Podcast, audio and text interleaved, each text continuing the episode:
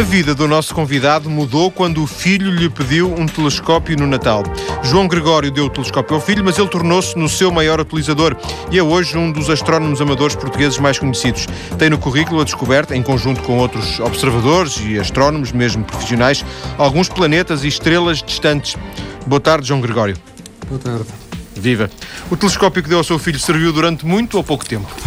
Pouco tempo, muito pouco tempo. Efetivamente só deu para descobrir que precisava de um maior. Mas uh, primeira, uh, terá sido a primeira vez que olhou para um telescópio quando, quando desembrulhou o telescópio que era, que era do seu filho? Uh, sim. com o nome de telescópio foi o primeiro, embora eu tenha observado como luneta, e foi essa que me despertou realmente o interesse pela astronomia. Foi uma luneta náutica, daquelas de tipo 1800 e tal, de bronze, envolta em cabedal, daquelas que se puxa, tipo luneta de pirata mesmo. Sim. E foi com essa luneta que eu fiz a minha primeira observação da Lua e de Júpiter, com os seus satélites. Isto antes de, de, de 2002, não foi esta história do, do, telescópio é 2002? Sim, exato. O, o, telescópio que o meu filho me pediu, tinha ele 10 anos, portanto foi em 2002, foi é, pelo Natal. Esta observação foi nos meus tempos de ensino secundário. Portanto, eu teria os meus 16, 17 anos. E depois andou que quase 10 anos hum, latente, um desejo latente? Mais, mais. Foram alguns 20 anos o desejo latente. Portanto, uh, essa primeira minha experiência depois foi complementada com uma segunda experiência de conhecer o céu. Tive um colega também que tinha alguns conhecimentos, que me foi instruindo nas constelações e nas estrelas assim de maior magnitude. E então, desde 1980, que a coisa ficou latente, eh, à espera deste tal meu pedido do meu filho Tiago. E nunca se lembrou de, de, de comprar um telescópio, uma coisa assim, passar assim uma fase mais da, da, das palavras aos atos, digamos assim? Uh, eu fazia aquele window shopping. Portanto, quando via uma montra com telescópios, eu deleitava-me a olhar para eles e sonhava em ter um telescópio, digamos, mas foi uma coisa que foi muito platónica. Não passou daí, portanto, não passei de, das palavras aos atos, neste caso. Até que naquele dia uh, compra o telescópio e, e, e, acaba por. Uh, acaba de alguma forma, como, como, veremos também, não sei se, se concorda com, com, a ideia, mas acaba um pouco por mudar a sua vida. Uh, sim, pelo menos a minha vida de, de, de lazer uh, mudou. Portanto, o meu hobby passou a ser o meu grande objetivo uh, dos meus tempos livres. Portanto, encarei uma, de uma forma quase profissional este hobby. Quando comprou este, este telescópio para o seu filho, teve algum tipo de preocupação, de alguma forma, em relação a esse, esse seu desejo latente, de, de alguma paixão pela, pela, pela, astrofísica, pela astronomia, ou comprou uma coisa banal que seria se calhar como todos os miúdos, uma, uma moda passageira? Eh, como comprei já um bocado a pensar em mim, não é verdade? Uhum. Uh, uh, o interesse não, nunca seria assim muito passageiro, mas embora os hobbies nós começamos e eles têm uma certa duração. Ao fim digo passageiro anos. para o seu filho, era passageiro para o seu filho, não é? Aquela coisa, às vezes, os pais compram coisas para os miúdos a pensar assim, ele interessa-se por isto um mês, ao fim do mês encosta para um, para um canto e, e, portanto, não. Mas já, já nos explicou que também comprou a pensar em si. Exato. Portanto, os miúdos já sabem, eles interessam-se e depois desinteressam-se, mas neste caso ele continua interessado o problema é que realmente a vida noturna, entre aspas, não é uma vida compatível com um estudante que tem que ter os neurónios a trabalhar fresquinhos e não andar ensonado no dia seguinte. Quando estamos Por causa de passar algumas noitadas uh, a olhar para, para o céu. Exatamente. Então, rapidamente substituiu o telescópio por outro, comprado por si? Uh, sim, alguns emprestados, Portanto, tenho muitos amigos uh, que têm muito equipamento que não dão uso porque entraram naquela fase de não terem tempo, a família uh, preenche-os muito, portanto, têm muitos filhos e então não têm muito tempo para dedicar à astronomia. Eu sabendo que esses equipamentos estão assim encostados, vou-lhes pedindo de vez em quando e eles cedem, e então vou fazendo observações com os mais variados telescópios dos meus amigos. Mas estes, estes telescópios de que está a falar já são coisas, eh, não sei, não sei se a palavra é, é, é, é, concreta, às vezes são profissionais no sentido de serem bons? Uh, têm uma qualidade uh, boa em termos de amador, portanto não estamos a falar de telescópios a nível profissional, mas a nível de amador são bons telescópios, sim. E o que é que eles permitem? Eles permitem, por exemplo, uh, ligar a uma máquina fotográfica e fotografar? Isso é eh, importante? sim, é bastante importante para aquilo que eu faço neste momento. Uh, o meu percurso como astrónomo, portanto, começando com o tal telescópio pequenino que comprei para o meu filho, foi de observador visual. Comecei a observar visualmente e depois comecei a ver os meus outros colegas que já estavam mais avançados, que eles colocavam umas webcams uh, em vez da ocular e faziam imagens muito bonitas da Lua e as suas crateras, de Júpiter e, e os seus satélites, Saturno. E, e claro que e viu isso... no computador, era? E viu no, viu no, no ecrã sim, do computador? Sim, fazíamos uma captura para o computador. Depois trabalhávamos essas imagens e ficávamos satisfeitíssimos com aqueles resultados que obtínhamos, obtínhamos com uma simples webcam, portanto uma câmarazinha dessas de computador que custa meia dúzia de euros sim. agora. E depois como é que evoluiu? É, é, imagino evolução... que não seja, isto, não seja isto que agora faz atualmente, não é? é pois, na, na, nessa altura fiquei-me por essas imagens. Eh, mas depois o desejo de evoluir foi sempre crescendo. Eh, até que consegui pôr as mãos numa câmara dessas tais que estava ao lado do telescópio a encher-se de pó e pedia a esse meu amigo, que é o Plácido, se ele me emprestava a câmara, juntamente com o telescópio, que é um bom telescópio. A partir daí comecei então já a pisar outros caminhos, um pouco mais acima da simples imagem. É isso que chamam fotometria? Exatamente. Comecei a fazer fotometria, que basicamente é fazer muitas imagens e depois analisá-las uma a uma e medir os fluxos, portanto, as intensidades que, que têm as estrelas nessas imagens. E, portanto, isto não é uma coisa que se faça eh, no, no, no, no, campo, na observação de campo, é uma coisa que depois faz uh, já em casa, no escritório, é isso?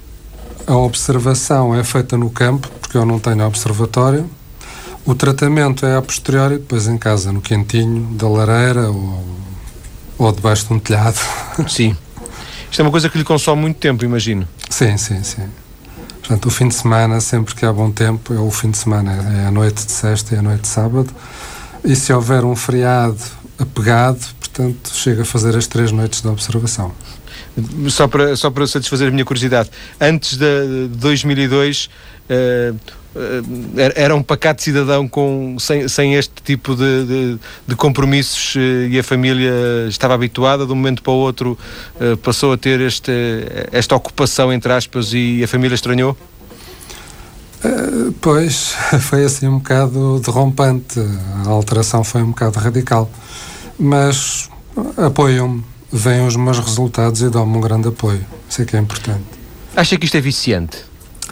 Acho que sim. Acho que sim, porque hum, é uma satisfação pessoal que nós recolhemos, mesmo não tendo reconhecimento. Uh, nós, uh, vendo a nossa evolução e mostrando aos nossos colegas, Portanto, já é uma grande satisfação. Isso é um motivo de incentivo, auto-incentivo. Disse que mesmo não tendo reconhecimento, no seu caso, eh, até isso já, não, já passou essa fase, não é? Exato. Eh, eu já tenho um reconhecimento, quer nacional, quer internacional, portanto já tenho alguns convites eh, que eu recusei por falta de meios para me deslocar aos Estados Unidos. Portanto, o reconhecimento já é a nível internacional. Há, porque, há instantes disse, eu não tenho um observatório. Isto, isto pressupõe o quê? Ter um observatório em casa? Em casa ou, ou num sítio qualquer que, que, se possa suportar o aluguer, etc? Ah, ter um observatório é um sonho. Uh, nem todos conseguem ter esse sonho, ou porque não moram no sítio certo, ou porque não têm um espaço disponível, ou porque não há outros meios. Então eu faço a observação mesmo debaixo das estrelinhas não faço sozinho, tenho um grupo de amigos e observamos em conjunto e fazemos daqui um, bocadinho, daqui um bocadinho já o vamos surpreender porque vamos até à Atalaia precisamente onde o João Gregório e os seus amigos uh, estão em observação, ia dizer, estão à, atalaia, mas uh, antes disso, uh, só para perceber, a, a, criação ou a construção de um, de um, de um observatório, entre aspas, caseiro, não depende tanto de dinheiro, é isso? depende de, de, de, uma conjugação de outros fatores, porque, por exemplo, o, o, local onde ele tem que ser construído não pode ser um local qualquer. De preferência, ter, terá que ter um bom céu, mas isso já será um mal menor. Uh, tem que ter, uh, portanto, visibilidade, não pode estar rodeado de prédios altos, é? tem que haver um certo horizonte disponível, senão não, não vale a pena termos um observatório. E portanto depois é uma questão mais de comprar equipamento, é isso? Pois, a parte do equipamento também pesa. Nós vamos tendo uns certos requisitos, vamos, vamos querendo estar equipados com um certo tipo de equipamento que já, hum, já começa a doer no orçamento. E estamos a falar de equipamentos que não se vendem em Portugal, que têm que ser importados? Não, eles vendem-se em Portugal. Uh, portanto, já há casas cá que, que os vendem. Mas não são fabricados cá, efetivamente. Já agora, há bocadinho disso, não, não, são uh, instrumentos de, de observação uh, para astrónomos profissionais. Estamos a falar daqueles grandes observatórios, é isso? daqueles grandes telescópios? os grandes telescópios profissionais, como aqueles espelhos gigantes de 8, 10 metros, portanto, nós estamos muito longe disso. Uh, Contentamos-nos com umas coisas mais pequenas, com meio metro de abertura já era bastante bom. O que eu uso presentemente tem 30 centímetros de diâmetro, portanto, de abertura, e já consigo obter muito bons resultados.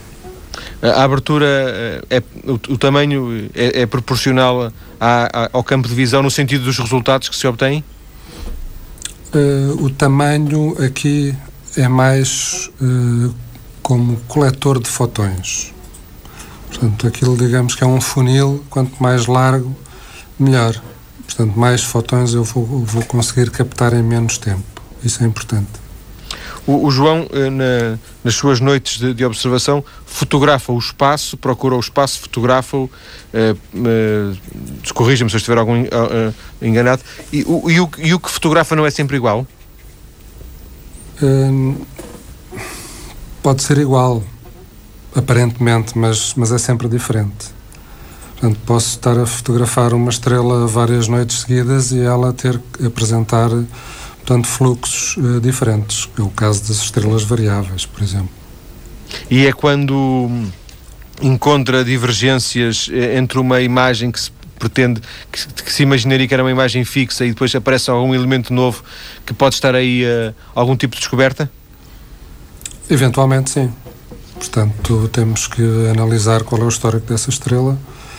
Uh, no caso específico dos exoplanetas, ehm, eu já tenho uma lista que me é cedida pelo Peter McCullough, que é o, o principal investigador do, do, projeto ao qual eu estou ligado. Portanto, eu sigo essa lista e procuro as variações que estão previstas um, para essa estrela. Portanto, eu já estou à procura de qualquer coisa. Estes exoplanetas são planetas que estão para além do, do nosso sistema solar, não é? é Exato, isso? sim, sim. Portanto, que estão a uma, a uma grande distância. Nós, na, na, segunda parte da conversa, vamos, eh, dentro do possível, detalhar algum, algumas das coisas que, que o João faz em concreto.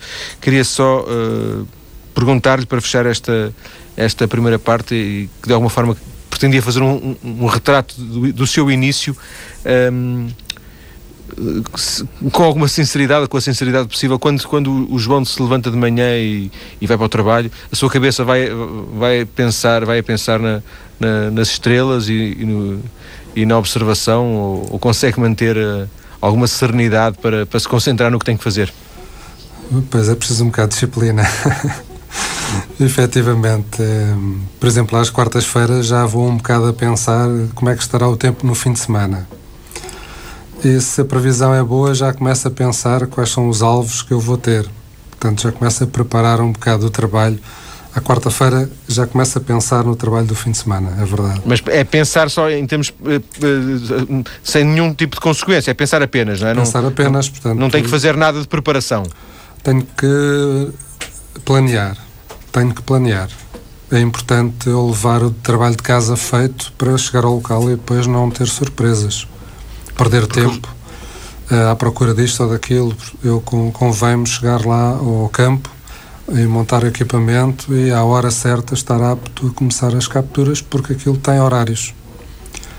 É diferente de chegar lá a qualquer hora e estar na conversa e a coisa correr como correr, que não, não tem consequências. No meu caso, eu tenho horários e as coisas têm que estar muito bem programadas. Na, no recomeço, na, na, segunda parte, vou querer saber que horários são esses e porque é que isto tem horários. Voltamos já daqui a pouco. Vamos eh, conhecer então o que é que o João Gregório tem feito a olhar para o céu. Até já. Convidado de hoje é um astrónomo amador que tem já alguma obra publicada e que tem ajudado a descobrir planetas para além do sistema solar. A astronomia entrou na vida de João Gregório, como ouvimos na primeira parte, quando deu ao filho um telescópio no Natal de 2002. João, estava a dizer-nos que o que faz tem horários e que por isso se exige algum tipo de planeamento. Entretanto, tivemos as notícias, volto agora a esta ideia. Porquê é que tem horários o que faz? Uh Ora bem, o horário vem do facto de um, os planetas, ao orbitarem em volta da estrela, vão, vão fazer cair uh, o seu brilho. Portanto, e nós temos, digamos, uma previsão de quando é que isso acontece. E é precisamente esse fenómeno que eu quero registar. Portanto, quando o planeta inicia uh, o trânsito, portanto, a passagem à frente do disco da estrela, uh, esse fenómeno é, é, importantíssimo porque nos vai dar uma queda, uma queda de brilho e é esse brilho que nós vamos depois analisar a posteriori para ver se realmente é um planeta ou é uma outra estrela. Esses planetas que fotografa são iguais ao, ao, ao nosso, ao planeta Terra, do Sistema Solar? É, é, sim, eu não faço a mínima ideia porque eu não lhes tiro a fotografia diretamente, mas Uh, pelo conhecimento que nós temos uh, da caracterização desses planetas, eles são mais do tipo Júpiter. Portanto, têm aproximadamente mais ou menos a massa e o diâmetro do nosso Júpiter. Quando diz cair o brilho, com, com o nosso planeta Terra também isso também acontece? Uh, se alguém nos, nos estiver a observar lá no outro lado, exato. também. Sim, sim, sim, sim. Se ele tiver a felicidade de estar em linha de vista, portanto com o nosso plano equatorial, eh, a, Terra, ao passar em frente ao Sol, vai-lhe tirar um bocadinho do seu brilho. Vai ao Sol, tira, sol, tira brilho ao Sol, não é isso? Exatamente. Faz uma espécie de eclipse, é isso? É, sim, é um eclipse, só que grande parte da estrela não está eclipsada, é só um pontinho escuro que vai atravessar o disco. Claro, claro. E vai ter essa queda de intensidade. E é, é esses eh, pontinhos escuros de contraste que, que o João fotografa, é isso? Uh, não, eu não, não fotografo pontinho escuro. Portanto, eu não chego a ver pontinho nenhum, não chego a ver planeta nenhum. Simplesmente, simplesmente vejo um, um ponto brilhante que vai ter uma variação de brilho. Mas eu só vou conseguir medir essa variação depois de analisar as 200, 300 ou 400 imagens que eu fiz durante a sessão vai ser feito em computador, portanto o computador vai analisar o brilho e depois dar-me o resultado. E o computador analisa o brilho uh, porque existe um, um, software, um programa para isso que, a que o João tem acesso? Foi o João que tratou disso? Uh, sim, hoje em dia há muitos programas que fazem esse trabalho, uh, inclusive de freeware. Portanto, programas livres, de, de, acesso livre. Exatamente, programas de acesso livre, portanto, através da internet, uh, há programas feitos por astrónomos para astrónomos uh, que são inteiramente gratuitos e são bastante poderosos e fazem exatamente aquilo que nós precisamos. Sendo que o João colabora com, já nos disse há pouco o nome, com um cientista, esse sim profissional, eh, investigador, etc., na qual acabou por se integrar, não é assim? Sim, uh, portanto é o Peter McCullough, ele pertence aos quadros do, do Space uh, Science Institute, portanto quem trata do Hubble é ele. O Hubble anda doente, é ele que anda a tratar o Hubble. E como é que, como é que chegou a ele? Como é que eu cheguei a ele? Eu cheguei a ele através de um outro uh, amigo que fiz na internet, que é o Bruce Gary, portanto, um americano já uh, bisavô quase, que é dos tipos mais um, entusiastas da fotometria que eu conheço. Portanto, esse conhecimento foi travado através de, uma, de, um, de uns mails que eu um, troquei com ele acerca de fotometria e comecei-lhe a apresentar os meus, os meus trabalhos uh, e a publicá-los na minha página de internet e ele sugeriu, portanto, ao Peter McCullough a minha entrada para esse projeto. E, e isso para si significou, hum, digamos, um, uma espécie de uma vitória porque tinha, tinha já conhecimento de quem era este Peter McCullough? Uh, não, uh, diretamente não. Portanto, através do Bruce, tomei conhecimento. É que, é que, é que estabeleceu as várias ligações? Exato. Ele uh, deu-me a conhecer o, o, o, Shaw Project, em inglês é Exo Project. Um, ele também está envolvido nesse, nessa pesquisa, portanto, é um colega meu, entre aspas, do, deste projeto. E foi ele, portanto, que me fez entrar e que me apresentou ao Peter e apresentou-lhe o meu trabalho e acho que eles estão satisfeitíssimos derivado ao, aos poucos recursos que eu tenho comparado com todos eles que têm observatórios e equipamentos muito melhores que o, que o meu e consigo resultados iguais aos deles. Como é que explica isso? Uh, vontade, muita vontade uh, e, e, insistência, portanto não desistir uh, Realmente é preciso a pessoa empenhar-se para conseguir obter os mesmos resultados que eles, passar noites sem dormir, enquanto que eles põem aquilo em automático e fazem as capturas todas a dormir. Eu tenho que estar acordado às 6, 7, 8 horas que dura a sessão. É verdade que depois uh, passa a noite acordado e vai trabalhar sem dormir? Uh, é, é verdade. Já fiz assim umas diretas várias vezes, sim. É caso para dizer que quem corre por gosto não cansa, mas imagino que o João já não tem provavelmente 20 anos, nem 30, nem, nem 40, não é? Imagino 47. Eu, mas, pois. E isso de alguma forma acaba por ter algum reflexo eh, em termos de cansaço. Parece-me parece óbvio. Eu, pelo menos, se fizesse isso, iria gostar-me. Sim, o segredo realmente é não dormir. Eu passo a explicar. Portanto, eu quando termino uma noite, em vez de, de, me deitar a dormir uma hora ou duas para tentar recuperar, eu não faço isso. Porque se eu fizesse isso, então aí ficava mesmo de rastos. Uh, o que eu faço é continuar acordado e iniciar um novo ciclo. O meu organismo inicia esse novo ciclo como se fosse outro dia normal. E à hora do almoço também não me sento, ando de um lado para o outro e só vou à cama realmente na noite seguinte. Sendo que o café é o melhor amigo do homem ou não? Uh, o café chega a um certo ponto que já não atua. Já, já não, também já não dá para enganar. não atua, não. Oh, oh, João, este Peter McCulloch, eh, ele tem uma rede, tanto quanto eu percebo, quer dizer, de colaboradores, uns profissionais, outros amadores, no melhor sentido da palavra, como o João. Uh, vocês, vocês estão em rede, comunicam, sabem o que é que, faz, o que, é, o que, é que cada um de vocês está a fazer? Uh, sim, nós coordenamos trabalhos Portanto, comunicamos através de internet, através de e-mail, temos uma página específica onde vamos recolher dados. A maior parte das vezes tentamos coordenar as nossas observações. Portanto, na Europa sou eu, é o Tony Van Munster na Bélgica, é o Henrique Garcia em Espanha é o Franco Magli em Itália. Todos olhar para, para o mesmo céu ou o céu nunca é igual? Uh, o céu, como estamos em meridianos diferentes, uh, conseguimos fazer um acompanhamento do mesmo céu durante mais horas. Digamos, passa de um lado para o outro. Sim, sim, sim, percebo. Nunca é, nunca, apesar de tudo, nunca é igual. Uma das coisas que eu acho surpreendente, João, é que eh, começou isto em 2002, já nos disse que em 2002, até 2002, basicamente não sabia nada. Eh, zero, dizer, zero. Gostava, não sabia nada, sabia tanto como eu de, de, de astronomia. E agora fala-nos aqui em estrelas variáveis, exoplanetas, fotometria, meridianos. Isto implicou eh, aprender sem ir à escola, não é? Uh, sim, aprendessem a ir à escola. Portanto, é a vontade. É, em princípio, eu também comecei quando uh, recebi o tal telescópio.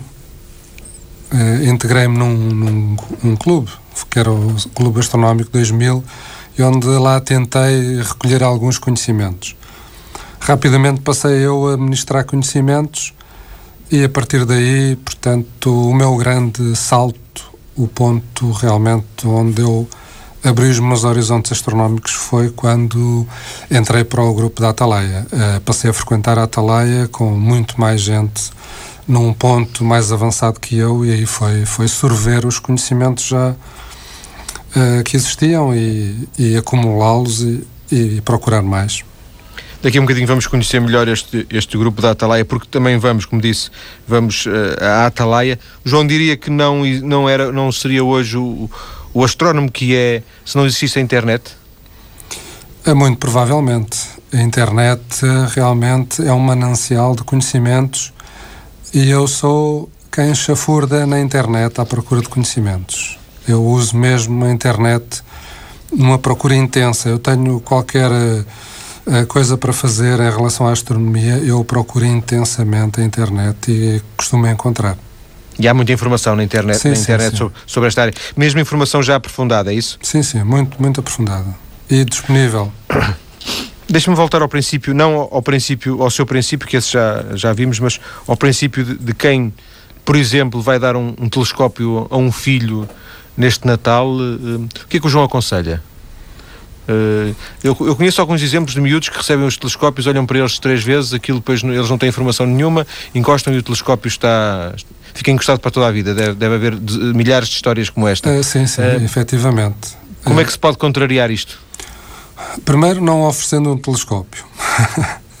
oferecendo um bom par de binóculos, por exemplo, que se calhar tem um uso melhor do que muitos dos telescópios que se compram aí nas lojas, que, portanto, o argumento de venda é que amplia 700 vezes e aquilo é a maior frustração que podem dar ao miúdo, depois ele não vai ver nada, não vai conseguir descobrir nada e vai, vai metê-lo a um canto rapidamente. Portanto, por vezes, é preferível informarem-se uh, antes de comprar qualquer telescópio. Uh, como não sabem, uh, podem aparecer na Atalaia, por exemplo, para verem. Há lá vários telescópios, podem espreitar por um e por outro e depois fazer a decisão, aí certamente que estarão já a comprar em consciência, já não será um brinquedo que irá ser posto de parte. Pelo menos o paizinho também poderá usá-lo. Estes, estes telescópios, eh, perdão, mais banais, apesar de tudo, eh, se bem utilizados, servem para alguma coisa? São sempre limitativos. Uh, o que se pode ver através de um, um, um mau telescópio é, é muito limitado. Normalmente é a Lua e pouco mais. Depois as pessoas, como não têm conhecimentos do céu, não, não sabem onde procurar. Pois. O céu é está cheio geografia. de objetos, mas é preciso nós sabermos onde os encontrar. Falta essa geografia do universo, não é? Uhum, é exato. Esse mapa do universo que, Aí, eu não sei se se aprende na escola ou não. Eh, pelo menos no meu tempo na não escola se é pouco. Mas o que eu aconselho, se derem o passo de adquirirem um telescópio, é associarem-se a um grupo a um clube, a, a qualquer um, atividade que haja nesse sentido para irem colher conhecimentos para saberem, pelo menos, como apontar o telescópio. Porque muita gente depois compra e não sabe como apontar nem como montar o telescópio. Isso depois tem efeitos uh, nefastos, portanto, fica logo num canto, num instantinho. Pensa, uh, pensa ainda vir a estudar de uma forma mais mais séria, ou pelo menos mais a sério, a astronomia ou astrofísica? Já fiz umas tentativas. Já fiz umas tentativas de uns cursos online bastante bons, uh, mas aquilo obriga-me a estar em casa a estudar. Eu gosto é de estar na rua, uh, debaixo das estrelas, no campo, a apanhar umidade na careca e, e a fazer coisas. Portanto, são mais de, de ação. E aquilo de estar em casa a estudar e a fazer os trabalhos, isso já por duas vezes me dei mal. Sendo que, eh, ou seja, começou e desistiu, é isso? Uh, exato. Exatamente. Sendo que eu, eu, estava até a referir-me a algum tipo de, de, de, Eventualmente a vida do João não, não o permitiria, mas eh, entrar numa, numa licenciatura de astrofísica, por exemplo, não, não sente esse apelo? Uh... Já não é uma questão de, de, de, ter tempo ou não ter, é uma questão de sentir esse, esse apelo, essa necessidade. Não, sinceramente, uh, ter o canudo a mim não. Eu não sinto essa necessidade. sinto necessidade de ter mais conhecimentos, mas não obrigatoriamente uma coisa formal. Sim. E, eh, por exemplo, o, o João e, o, e, os seus amigos de, de, do Grupo Atalaia e outros astrónomos amadores que conheça, eh, existe algum tipo de relação com astrónomos profissionais? Há uma boa relação, há uma má? Vocês são, são considerados, não são, aqui, por exemplo, em Portugal? Em Portugal, a relação com os profissionais é, é muito próxima do zero. É, com os estrangeiros já existe o meu caso e o Sim. caso do, do, outro colega meu, que é o José Ribeiro, que também faz colaborações é, a nível de França e República Checa e Canadá, portanto, noutra área que não os exoplanetas. É, digamos que há, da parte dos astrónomos profissionais, uma procura desta mão de obra barata que são os astrónomos amadores, porque eles têm muitos projetos e os telescópios, para os poderem realizar, são muito poucos. Se virmos esses tais observatórios grandes à volta do mundo, são muito poucos. E eles têm que pedir horas de observação. Ora, as horas que, que lhes podem ser dadas também são muito poucas. Portanto, às vezes a maneira que eles têm de conseguir colmatar essa falta de observação é recorrendo aos amadores. E já está mais que provado que a qualidade de alguns amadores é, é, é boa, para não dizer excelente. E conseguimos ter resultados muito bons que podem ser usados por eles, pelos profissionais. É... A ponto de o João ter sido coautor de, de um artigo científico, uh, não sei se, se, o artigo era do Peter McCulloch, que nos falou, uh, mas o João era um dos coautores do artigo, certo? Uh, sim, nesse caso já tenho dois, dois artigos em que sou coautor, na parte do Exo Project, portanto, descoberta de dois exoplanetas. Uh, da minha parte, não produzi nenhum paper sozinho, mas já estou envolvido em mais outros dois papers relacionados, um com um exoplaneta que é o GJ436 e outro o HD 1756. E esses, esses artigos que escreveu, escreveu uh, esses artigos são liderados por algum astrónomo, uh, digamos, profissional? Exato. Todos que, assinou, esses, todos que é o primeiro autor papers, de Exato. Todos esses papers são liderados por astrónomos profissionais, portanto, cientistas. Então, o, o seu percurso é um percurso completamente uh, à margem, de, de, uh, marginal ao, ao, ao, que seria um percurso mais ou menos normal, não é? Eu acho que não. Eu acho que eu dei foi um. segui em frente, não parei na curva. Uh, o que eu quero dizer com isto é que eu fiz exatamente o percurso dos outros astrónomos. Comecei a, a pôr o olho no vidro, como se costuma dizer, a olhar a espreitar no ocular. Uh, usei a tal webcamzinha para fazer as imagens da Lua. Uh, cheguei a fazer algumas imagens também de, do céu profundo, aquelas chamadas imagens bonitas que nós vemos, a cores inclusivamente. Mas aquilo que eu gostava mesmo de ver era as coisas a mexer. E como é que eu podia ver as coisas a mexer? Era, era fazendo animações, era procurando cometas, asteroides. Portanto, era isso que me fascinava, ver coisas a mexer. E isso é que me foi o que me levou em frente, enquanto que uh, eu acho que 99% dos astrónomos ainda estão na fase da colheita das imagens para mostrar uh, imagens bonitas, que algumas também têm bom valor. Um, ainda não seguiram em frente, acho eu, ou porque não têm o espírito necessário, ou porque ainda estão nessa fase. Só para fecharmos esta eh, primeira, a segunda parte, João, há bocadinho falou em exoplanetas e outras estrelas. Uh, consegue, num minuto, dar mais ou menos. Quer dizer, todos são estrelas, mas algumas têm características diferentes, é isso? Uh, já não me lembro o contexto em que disse isso, mas exoplanetas, portanto, são planetas, uh, estrelas são estrelas. No caso São coisas diferentes, não é? São coisas diferentes. Sendo que o João também já está, também está associado à descoberta de uma estrela. Uh, é já descobri isto? três estrelas variáveis. Neste momento tenho outras em manga, por assim dizer, mas publicadas já estão aprovadas, digamos, três. Três estrelas variáveis. Variáveis significa que uh, mudam o seu brilho periodicamente. Algumas, neste caso, as que têm estado a descobrir variam com um período de uma a duas horas. Mudou o brilho. Significa isso que elas mexem-se, que, que andam de um lado para o outro, têm uma rotação? Uh, neste caso, o específico, elas são pulsantes. Elas alteram a sua, o seu tamanho, pulsam. Uh, uh, quer em movimentos radiais, quer em movimentos não radiais. E é isso que se consegue observar? Sim, e consequentemente depois variam o brilho. Elas aumentam e diminuem, aumentam e diminuem de tamanho, digamos. Há mais uma parte da conversa com o astrónomo João Gregório. Daqui a minutos, quando regressarmos, vamos então até a Atalaia, em Alcochete, local onde o nosso convidado e outros astrónomos amadores da zona de Lisboa fazem as suas observações. Até já.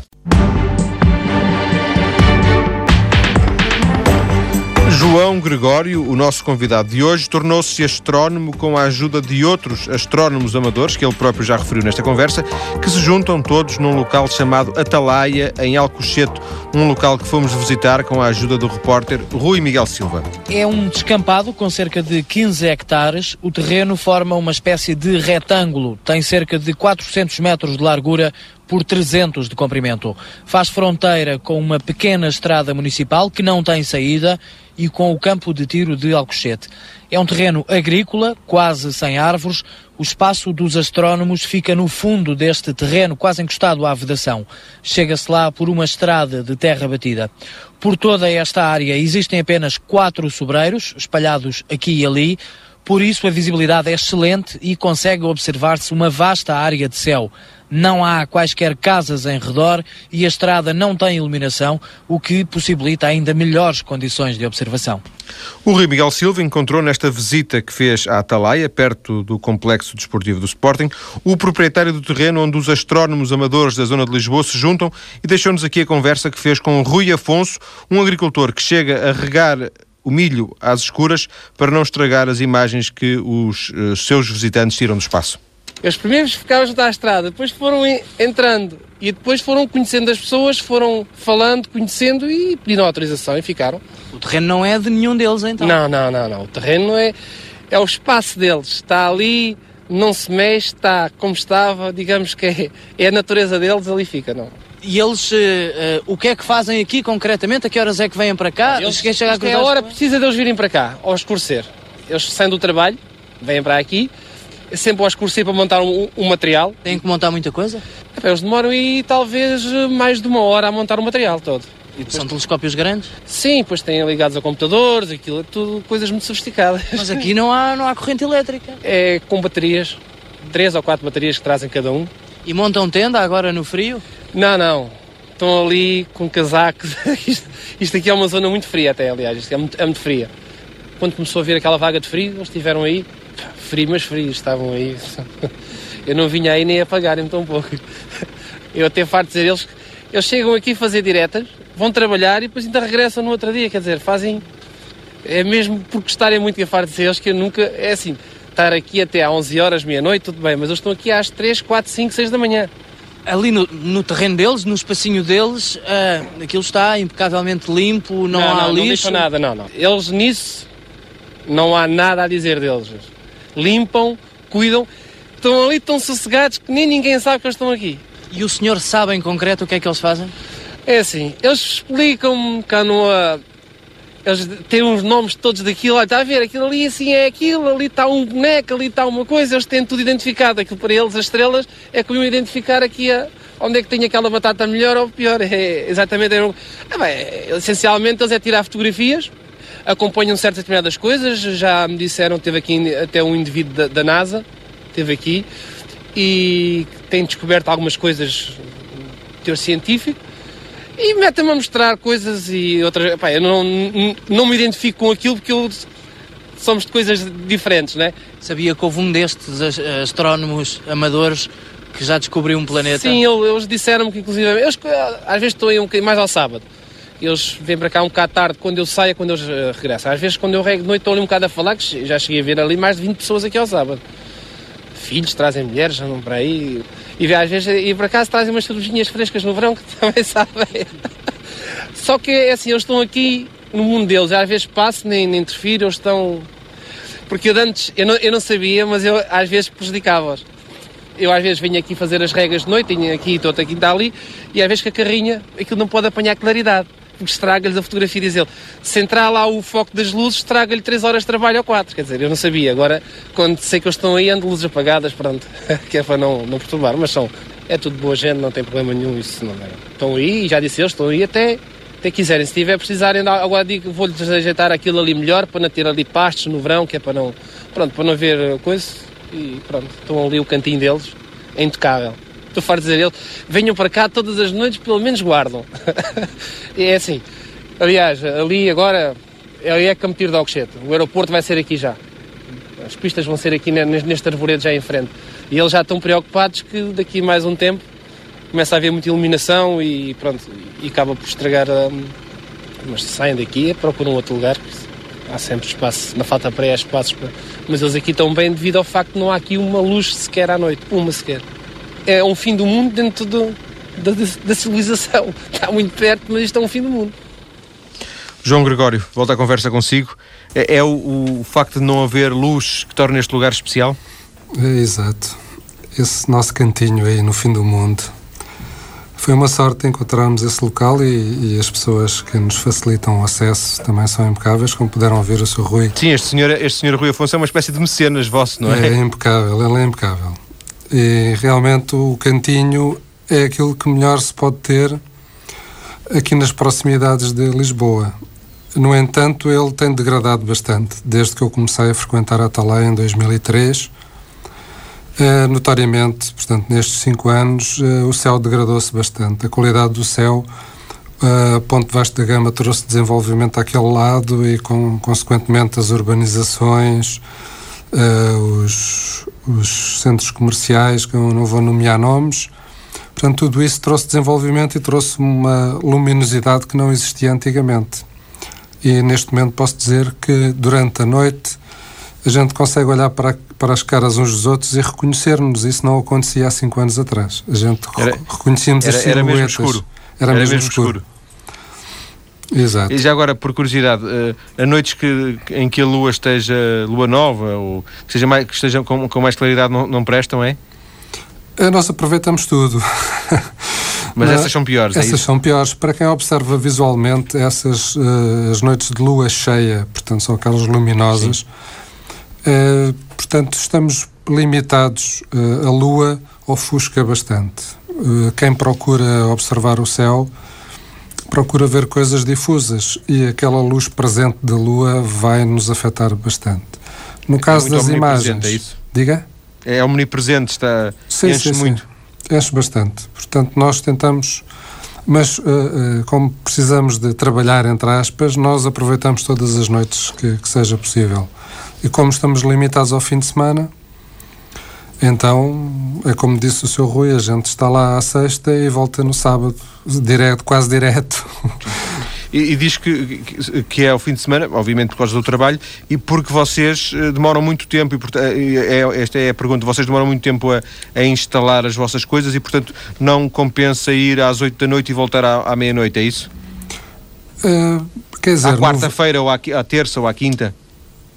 Isso é mais por causa de ser um dia de trabalho no dia seguinte. Portanto, nós no meio da semana, eu vou no meio da semana, se tiver algo importante uh, das tais que têm horário, para serem feitas. Uh, de resto, tento evitar o, o, dia da semana e passo a ir só uh, à sexta e sábado ou, ou nas vésperas do, dos feriados. Os feriados. Portanto, por regra, por regra uh, só vai sextas e sábados. Sim. E as férias também são prejudicadas por causa disto ou não? As férias, as férias, as férias familiares, queria as dizer. As férias familiares, eles já estão habituados.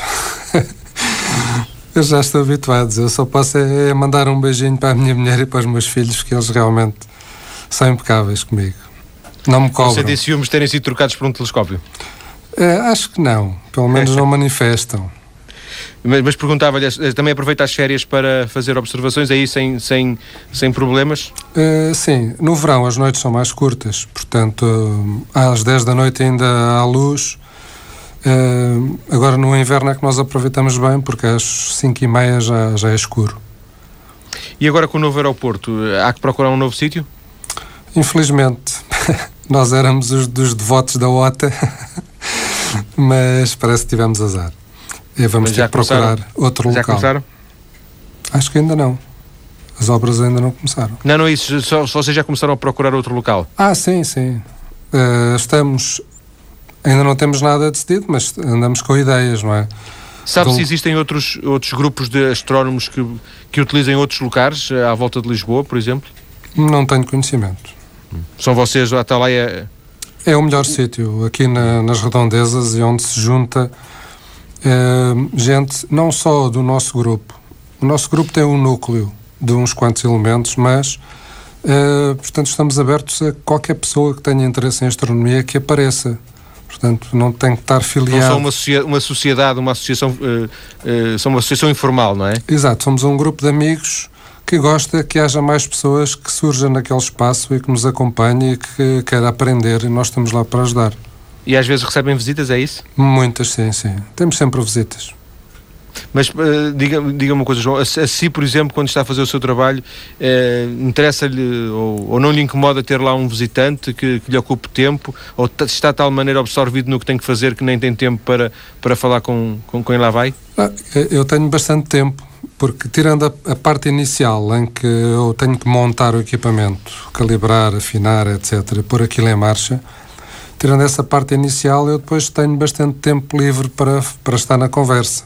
É como um pescador que está à espera que o peixe morda? É, exatamente. Portanto, eu, eu ponho a câmera no telescópio, aquilo depois fica em modo automático a, a tirar imagens. Eu tenho é que estar lá, de vez em quando, olhar para, para aquilo, a ver se está a correr tudo bem e não posso abandonar aquilo, não vá aparecer umas nuvens a chover ou uma trovoada daquelas repentinas como já aconteceu.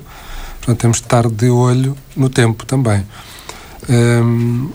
E estas imagens que, que, grava são depois vistas no dia seguinte, no sábado à tarde, por exemplo, sim, com sim, tempo, sim. é isso? Com tempo. Analisado uma a uma, é isso? Uhum. E como dizia o Sr. Rui, nós chegamos lá antes, por vezes, do pôr do sol, para montar o equipamento. Eu, pessoalmente, eu demoro cerca de uma hora a lá chegar mais uma hora a montar, mais hora e meia de procura de campos e enquadramentos e afinações, etc. Portanto, eu para estar apto a, a funcionar uh, tenho ali um, investimento de tempo e, e, de paciência bastante grande. Só começa às 8 horas de, para ir. Se, se, for para lá às 6 horas, só às 8 é que está, 8, 8 e picos é que está pronto a. Uh, sim, sim, sim. E, e, ainda tem a viagem, naturalmente, para depois fazer. Tem a é? viagem de regresso. Portanto, depois é o desmontar, é o processo inverso. O desmontar e o arrumar e o percurso de, de regresso, 50 minutos, 60 minutos. Portanto, chego e a casa, que... normalmente a minha filha às vezes abre uma porta de casa e diz assim: então o pai não tem vergonha de chegar a esta hora, são 9 da manhã. Isto é ao, que isto chegou uma filha que diz isso a um pai, não é? É verdade. Perdeu-se perdeu o respeito. O que é que o move uh, no futuro? O que é que quer dizer? Quais são os seus objetivos, pelo menos mais imediatos, João? Uh, para já continuar esta colaboração e noutras que possam surgir. Portanto, tenho outros contactos neste âmbito de colaborações. Uh, não tem, os, os, os, os objetivos passam por uh, aprofundar este, este, este conhecimento dos, dos, exoplanetas, dos planetas que estão para além do sistema solar, é um pouco aí que se quer especializar? Enquanto puder, sim, porque, digamos, uh, há um pioneirismo neste momento em relação aos exoplanetas. Portanto, é tudo novidade. O nosso conceito que tínhamos sobre planetas, sobre a sua evolução, Portanto, olhávamos para o nosso umbigo, que era aqui a Terra, o, o Júpiter e o Saturno. É, Olha-se para as outras estrelas e realmente vê-se que isto. Há muita coisa diferente que não passava pela cabeça de ninguém e todos os dias se aprende algo em relação à formação dos planetas e até ao próprio conceito de que é um planeta. Estamos a considerar planetas hoje em dia com massas bastante superiores às de Júpiter, aquilo que se pensava que seriam estrelas anãs, eh, algumas já, já são consideradas planetas, portanto está tudo em constante evolução. Aquilo que eu queria, aquilo que o João gostava que o Pai Natal lhe desse era um observatório? Exatamente. Como é que adivinhou? Já percebi pela conversa. E o, o telescópio de 2002 não existe? Sim, existe. Existe. Uh, num canto. Com, com, o telescópio 2002 dá, por exemplo, para ver uh, Júpiter, Saturno? Sim, sim, isso dá, dá a Lua e dá para ver outros objetos. Num céu escuro é um telescópio que dá para ver muita coisa. Eu quando digo um céu escuro, portanto, se nós formos até o Alentejo, por exemplo, uh, qualquer telescópio revela-nos muitos objetos. Temos é que saber onde os procurar. Onde é, onde, onde é que eles estão? Para fecharmos, o seu filho uh, ficou com o, o gosto da astronomia? Sim, sim. Ele também gosta. Será, também será um da Atalaia? Uh, ele não é mais da Atalaia porque eu não deixo. João, agradeço-lhe ter vindo à TSF para esta conversa, uma conversa em que falámos, eh, falámos de Natal, foi por aí que começámos, Exato. falámos eh, de astronomia e contámos a história deste telescópio que deu origem a esta história tão interessante, a história do João Gregório. Muito boa tarde e obrigado. Obrigado.